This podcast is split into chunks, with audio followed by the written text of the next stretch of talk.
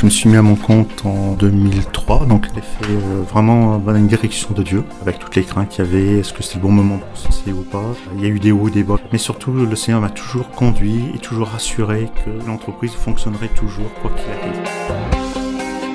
Je suis arrivé en mars 2020 où le monde a fait face au Covid. Jour au lendemain, on s'est trouvé dans une situation économique catastrophique à cause du confinement. Mon entreprise était relativement encore fragile parce que j'ai eu des difficultés dans les années précédentes et je commençais vraiment à reconstruire l'entreprise. Et avec ce qui s'arrivait, je me suis demandé où j'allais, qu'est-ce qui allait se passer et j'ai pu voir la grâce de Dieu tout au long de cette année-là. J'ai terminé mon exercice euh, fin mars 2020 avec une augmentation, mais malheureusement, je voyais toutes les choses qui ont été stoppées en termes d'activité.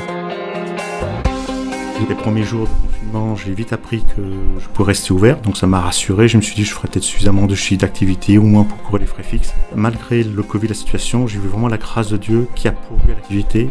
Non seulement pourvu, mais j'ai fait quand même 35% de croissance durant cette année de confinement.